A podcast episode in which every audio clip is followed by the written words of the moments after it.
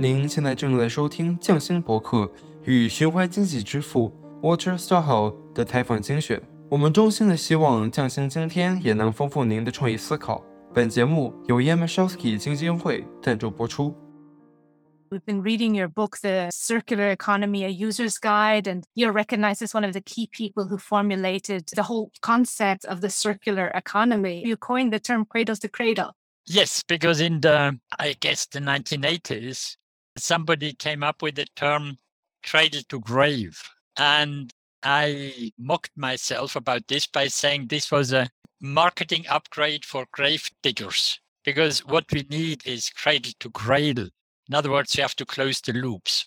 The circularity, of course, has existed in nature for a long time. Actually, nature circularity is by evolution. There is no plan, there is no liability, there is no preferences.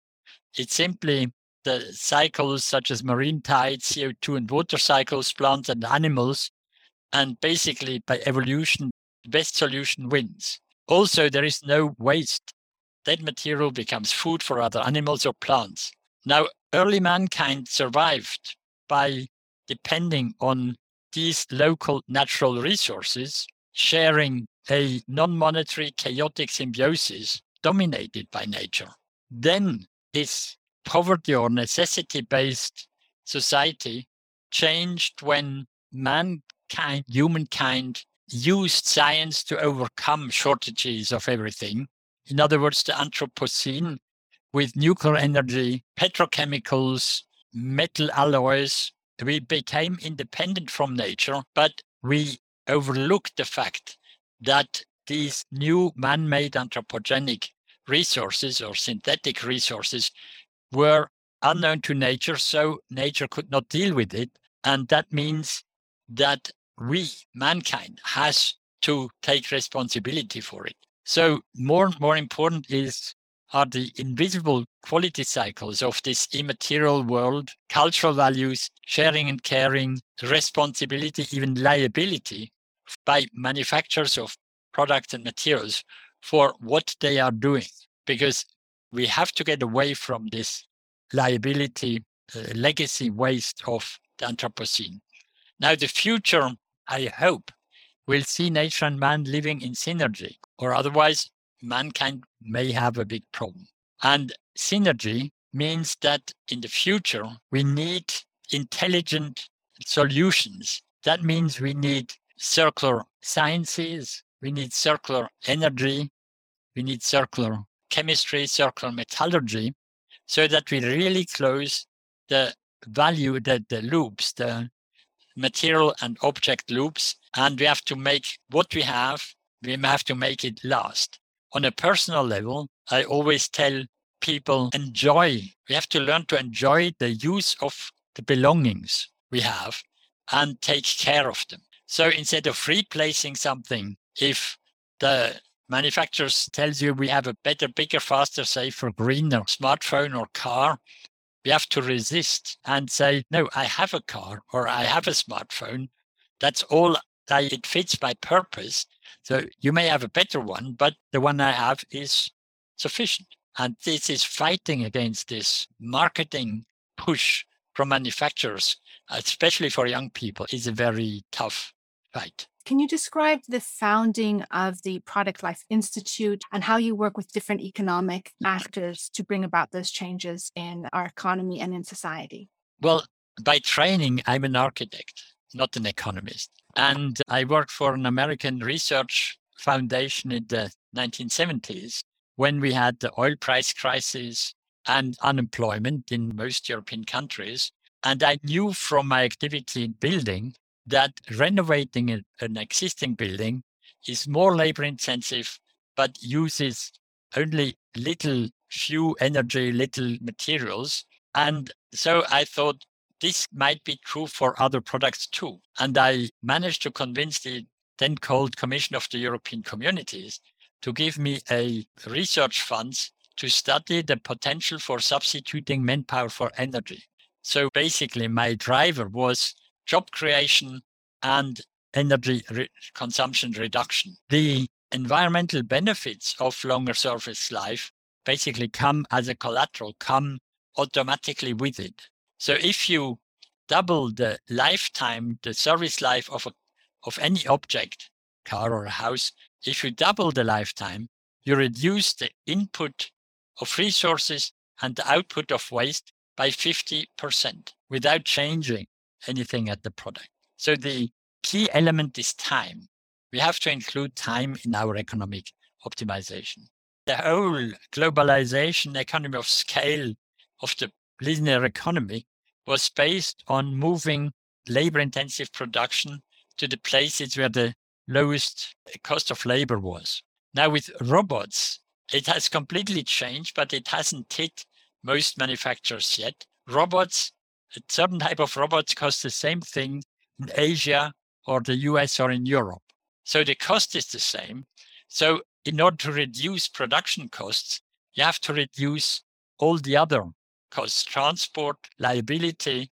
And so it's better to have one robot in every town or in every region in a small building and then using 3D print and the digital technology to feed the robot to print, to produce whatever the customer needs on site rapidly. So you don't have any spare parts anymore. Spare part management is the most expensive part of manufacturing. And you are much faster than if you have to ship something from Shanghai or wherever. So robots typically have changed the, it's called reshoring production. And be, because it's using digital technologies instead of using cheap long distance transport. And it's faster, it's more economic. And of course, it creates local employment. The same for remanufacturing. If you have a, a, a broken, let's take a car. Normally, a car becomes useless because the engine or another key element doesn't work anymore. Now you can either change the whole car or you can simply remanufacture, which is the repair with technological updating of this key component. If you look at the economics of remanufacturing, and this has been shown from Xerox to Renault to General Electric. A lot of people never believed it and then experienced it themselves. The return return of investment of a remanufacturing plant is five times the ROI of a manufacturing plant for the same. So if you want to make money as an entrepreneur, do remanufacturing, not production. And then the Caterpillar engines is a key example when you start doing remanufacturing, you realize that you can also design a diesel engine for easy remanufacturing. And then you make even more money. And then you are even closer to your clients. So it's a virtuous loop, but you cannot see this loop from the outside. You have to do it to believe it. And this is in many of the business cases, business models of the circular economy, and especially the performance economy. Once you do it, you can see how you can permanently improve it. You cannot see it from the outside. And I think that education must be also key to this. And I early education for people to really understand how that they can be a part of it. I think that for every stakeholder to be on board, it would be useful for that to begin at an early age. There are several on a macro level. People is a renewable resource. It doesn't grow on trees, but it is a renewable resource. And it's the only resource with a qualitative edge. We can actually greatly improve it by education, vocational training. And if we don't use it, these skills will rapidly degrade. So we are spending a lot of money educating people, but then we also, nation states, have a moral obliga- obligation, I think, then to use these people in a productive way. And uh, when, when also in the States, when in my generation learned or did it by curiosity, we took everything apart clocks and gearboxes, engines. And I know that in the States it was very popular with in the 50s, 60s. In Eastern Germany, it was with the Trabant, with the famous, uh, very simple car. And now with the electronics, these do it yourself skills have been largely lost because electromechanical things you can repair yourself or easily find somebody to do it. As soon as you have electronic elements, you basically cannot repair it. And then the temptation or the need even is that you have to replace it because you don't know. There's always somebody who can repair it somewhere in the world. Ask Kyle Wien from iFixit.com. But it needs an additional effort. It needs engaging yourself, motivating yourself. Throwing it away is the easiest for the owner user, the easiest way to solve the problem and buying a new one. Well, the problem is energy is only one thing. What we really, we have to solve three problems. We have to create a low waste society through incentives to change individual behavior from consumer to user through loss and waste prevention, intelligent resource management. We also have to create the low carbon society by preserving the water, electricity, CO2 emissions embodied in physical assets or through innovation in green electricity and circular energy. And the third challenge, which is probably the biggest, we have to change, we have to create a low anthropogenic mass society by preserving these existing stocks of infrastructure, buildings, equipment, vehicles, and objects. The only strategy I know that can fulfill these three challenges is a circular industrial economy.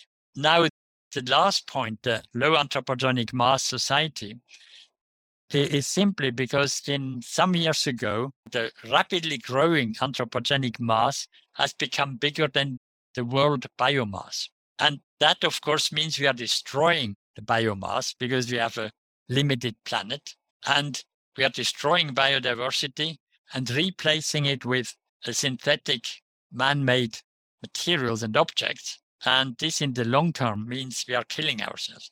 So we have to stop producing anthropogenic mass, except in countries that don't have yet a, sus- a sufficient uh, infrastructures for education, health, living, sufficient food to feed the population.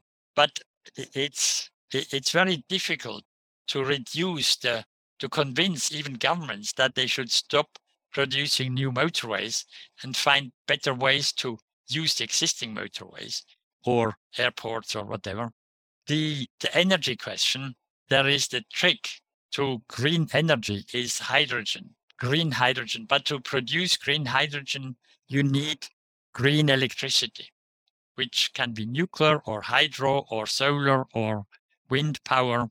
So the key is really the sustainable electricity that then allows us to produce green hydrogen because water, the other component is the world consists to 90, 70% of water the planet surface.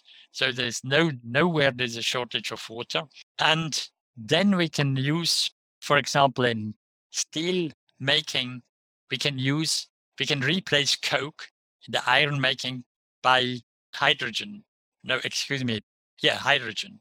But we can also in steel recycling, we can reduce, we can use electric arc furnaces which so we can need the green electricity. And steel is really the, the key material because every product either uses steel or is made on machines, on equipment made of steel. So if we don't manage to transition to green steel, we shall never have green objects or a green industrial economy. Concrete and asphalt are the other two massive material consumption units and waste elements. These are more difficult because it's more difficult to reuse the ceramic uh, elements, but people are working.